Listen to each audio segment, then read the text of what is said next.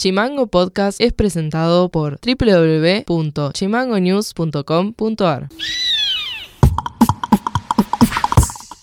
Bienvenidos y bienvenidas una vez más al resumen informativo, en este caso del día 30 de noviembre del 2022 y estas son las tres más. La Municipalidad de Ushuaia presentó una fábrica de asfalto caliente y una terminadora adquiridas a través del Programa Nacional Municipios de Pie. Con una capacidad de 80 toneladas por hora de asfalto caliente, funcionará para repavimentaciones que se hacen cada dos años y unas 800 cuadras que están aún sin asfalto.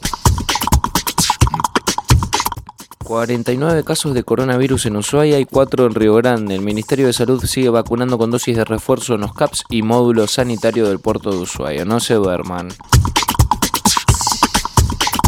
La Cámara de Apelaciones confirmó el procesamiento contra Marcelo Guzmán por lesiones graves agravadas por haber sido cometidas contra su pareja en el marco de una situación de violencia de género. Este procesamiento había sido dictado a fines de agosto por el juez de instrucción Javier de Gama Soler.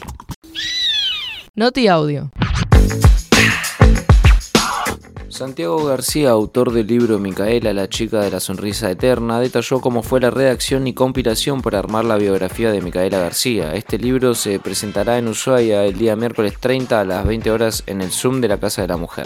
Cuando se da el desenlace de, la historia, el 8 de abril de 2017, cuando, cuando aparece el cuerpo de Mica, la familia sale a la plaza y da un mensaje de mucha paz, en el que plantea que de esto se sale cambiando de alguna manera la cultura y no con más violencia y convocan a un abrazo en la ciudad de Concepción del Uruguay que se hizo en un estadio eh, gigante, digamos, con, con, sus compañeras y compañeros de militancia, pero también gente de otros espacios, radicales, socialistas, comunistas, por ahí por mi trabajo como periodista los conocí, bueno, eso por ahí fue la primera imagen impactante que me pareció, digamos, que, que no tenía nada que ver con un velorio, esa es una de las primeras razones que me dio a pensar en, en el libro. Bueno, un juicio que, que, nos dejó desconforme a la sociedad en general, porque uno de los femicidas, Micaela, quedó en libertad, entonces por ahí había dos motores, un poco contar la historia de vida de esta chica, que no quedara en una crónica policial, y por el otro lado la búsqueda de justicia, y, y en eso estuve trabajando cuatro años, digamos, haciendo entrevistas para, para contar su biografía, para no quedar en una en una noticia policial, sino contar cómo era su vida, su infancia, su adolescencia, las distintas facetas de su vida y, así fue como se fue construyendo este libro, ¿no?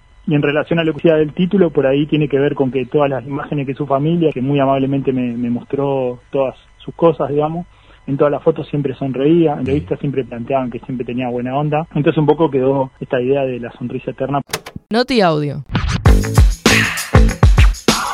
La directora de la Escuela Especial número 1 Cayuyenén, María del Carmen Arias, habló sobre la evacuación que debieron realizar por una fuga de gas en la institución. En realidad empezamos a sentir olor a gas en la escuela y bueno, cada vez más y, cuando empezamos a ver que había docentes que se empezaban a, descomponer, ahí decidimos evacuar, bueno, me comunico con la supervisora y la Secretaría Técnica y ahí decidimos evacuar, llevamos el protocolo, bueno, vinieron los bomberos, policía, defensa civil y ahí también se acerca a Camusi y ahí detectan que hay dos equipos con pérdidas de monóxido de carbono.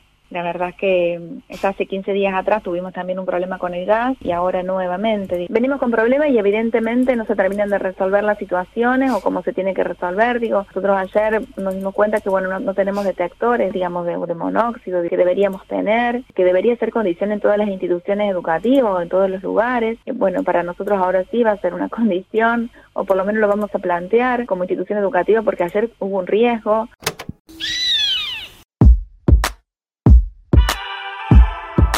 Para más contenidos, seguimos en Instagram, Twitter y Facebook como chimango.news.